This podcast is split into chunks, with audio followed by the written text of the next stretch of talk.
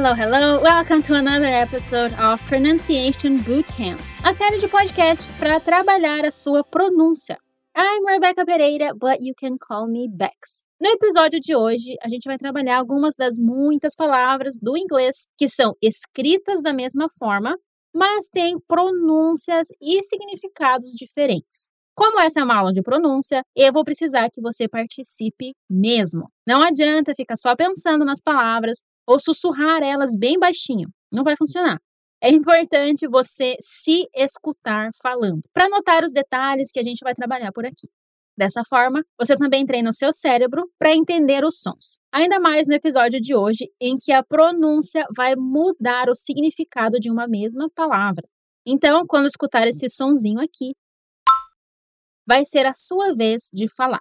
Para a gente começar, eu não posso deixar de falar de duas coisas: sílabas tônicas, as stress syllables, e a importância do contexto. Algumas das palavras que a gente vai ver hoje têm como diferença entre si nada mais, nada menos do que a sílaba tônica, a stress syllable.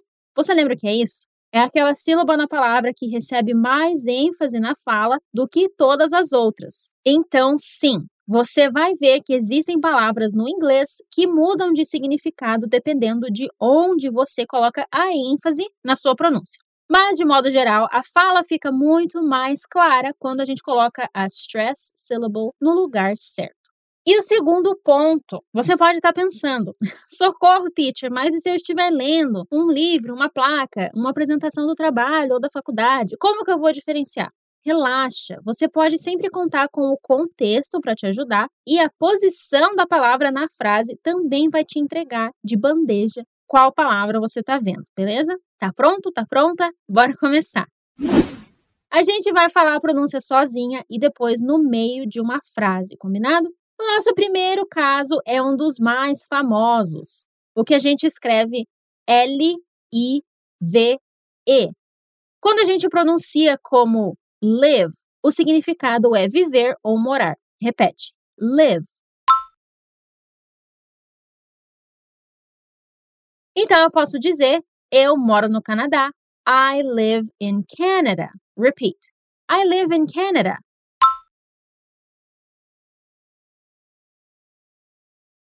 Já a outra pronúncia com essa mesma escrita é live. Repete. Live.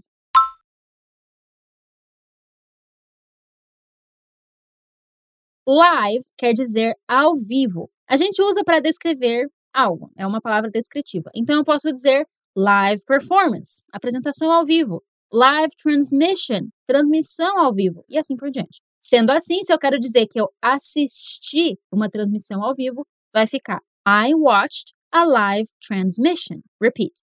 I watched.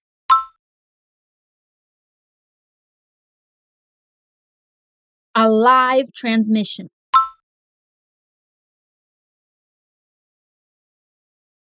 I watched a live transmission.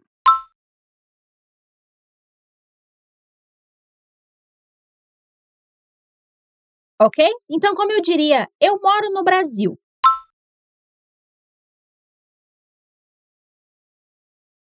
I live in Brazil.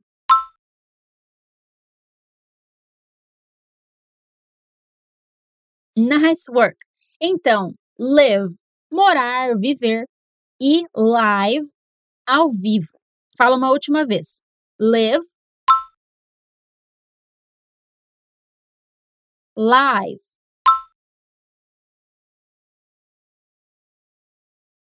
Very good. Vamos para a próxima. O caso número 2 se escreve T-E-A-R. Quando a gente pronuncia como tear, ela significa lágrima. Repete. Tear. Derramar uma lágrima se diz shed a tear. Vamos falar então uma frase da música Irreplaceable da Beyoncé. Eu não vou derramar uma lágrima. I won't shed a tear. Repeat. I won't shed a tear.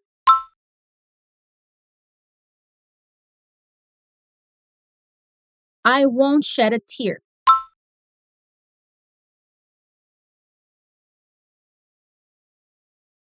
Nice work. Aí a outra pronúncia é hair. Repete, tear.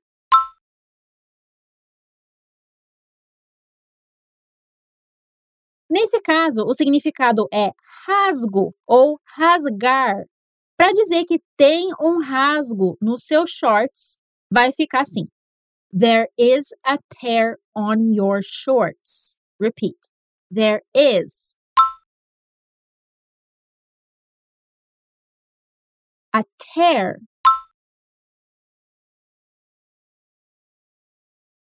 on your shorts.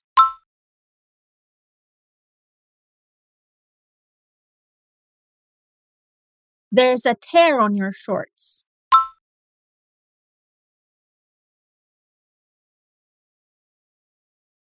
Ok, então tear, lágrima, tear, rasgo. Vamos para a próxima. O terceiro caso se escreve L-E-A-D. Essa tem vários significados, mas a gente vai focar só nos principais, ok? Quando a gente diz lead. O sentido é de conduzir ou liderar. Repete. Lead. Sendo assim, para perguntar, você consegue liderar uma equipe? Vai ficar Can you lead a team? Repeat. Can you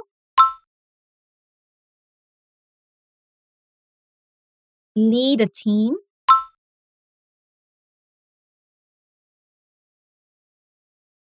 Can you lead a team?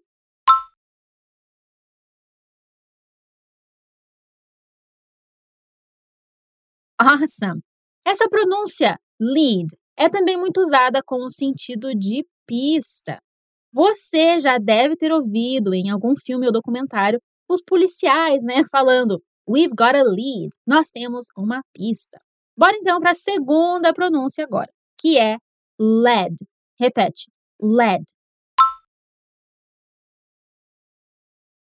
Lead significa grafite ou chumbo.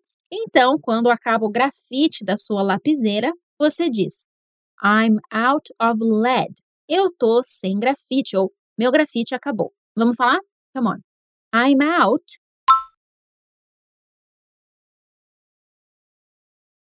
of lead. I'm out of lead.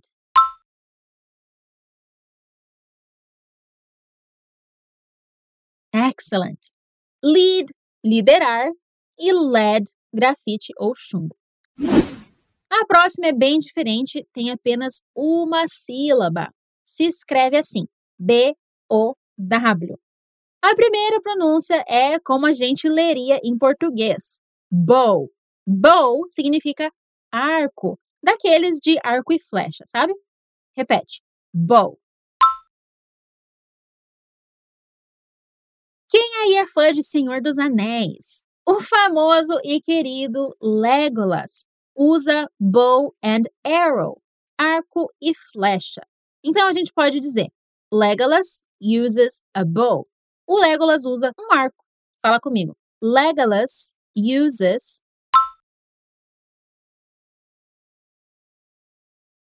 a bow. Legolas uses a bow. Isso aí. A outra pronúncia é bow. Repeat. Bow. Bow significa fazer reverência, algo que não é comum na nossa cultura atual, mas se vê em filmes de época e é algo que se faz ainda em culturas asiáticas, como a do Japão e da Coreia. Vamos falar na frase? Eles fazem reverência para a rainha. They bow to the queen. Repeat. They bow. To the queen.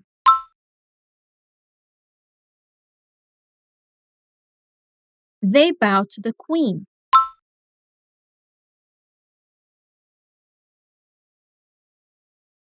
Awesome. Fala mais uma vez arco, bow. fazer referência bow. Bora então para o próximo caso, que se escreve D-E-S-E-R-T. Quando a gente pronuncia isso como desert, quer dizer deserto, parecido com o português, né? Repete: desert.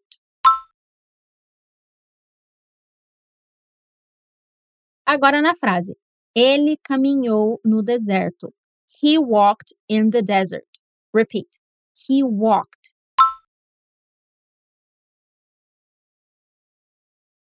In the desert.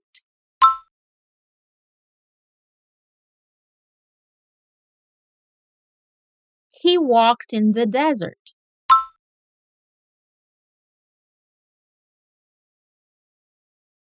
Agora, quando a gente pronuncia desert, o sentido é de desertar ou abandonar. Repete: desert.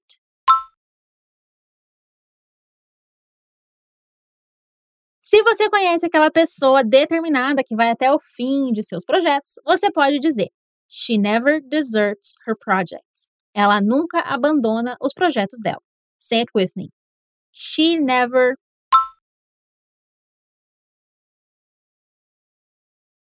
desserts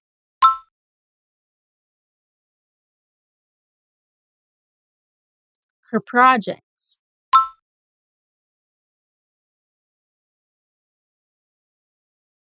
She never deserts her projects.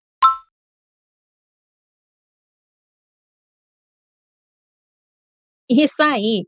E um detalhe interessante aqui é que se você adicionar mais um S, escrever D-E-S-S-E-R-T, já se torna a palavra sobremesa. Mas a pronúncia é igual a esse segundo caso que a gente viu. Então, se você for como eu, que amo sobremesas de chocolate, você pode dizer I love chocolate desserts. Repeat. I love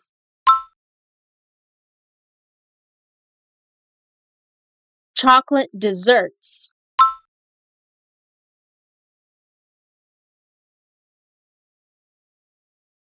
I love chocolate desserts.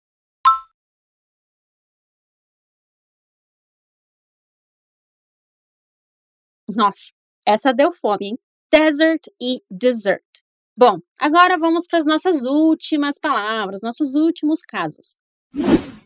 A primeira é um exemplo daquilo que a gente conversou lá no começo.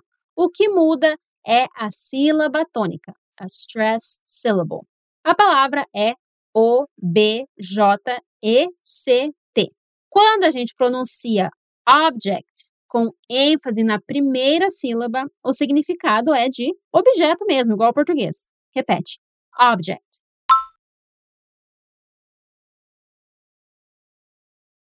Então, posso falar: There is an object on the floor. Tem um objeto no chão. Repeat. There is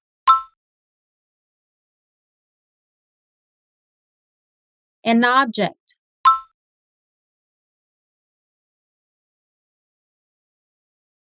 On the floor.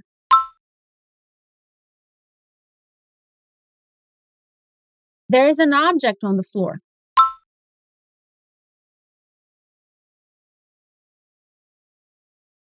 Agora, se você ouvir a pronúncia object com ênfase na segunda sílaba, aí a gente tem o verbo opor-se, ser contra algo. Repete. Object. Sabe aquelas cenas de julgamento em filme que alguém está falando, aí o promotor grita: I object, Your Honor. Isso quer dizer, eu me oponho, meritíssimo. Bora se imaginar em uma cena dessas para falar? Repeat. I object.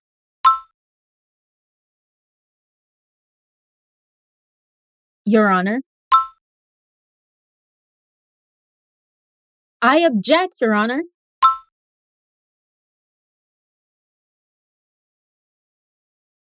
Isso aí. Existem várias palavras que seguem esse mesmo padrão. Por exemplo, project significa projeto, mas project significa projetar. E present significa presente.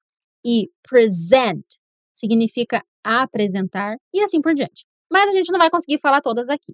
Vamos treinar uma última vez. Repete. Object.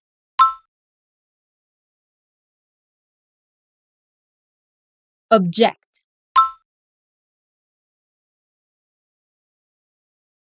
E a nossa última palavra é bem interessante também. A escrita é W-I-N-D. Se você pensou em wind, que é vento, você pensou certo. Repete. Wind. O vento está forte hoje. The wind is strong today. Fala comigo. The wind is strong.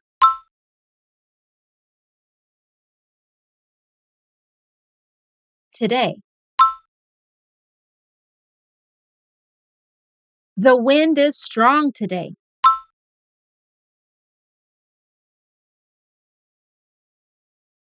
Isso aí. Bom, a outra pronúncia é wind. Repete. Wind.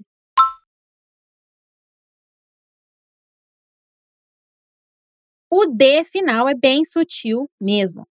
Wind quer dizer enrolar, girar ou dar corda. Sabe aqueles brinquedos antigos que a gente precisava girar uma alavanquinha para ele funcionar? Essa é a ideia aqui nesse segundo caso.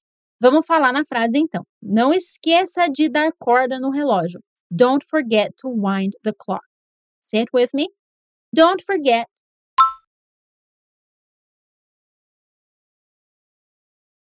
to wind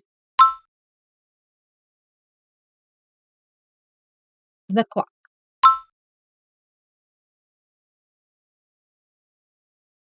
Don't forget to wind the clock.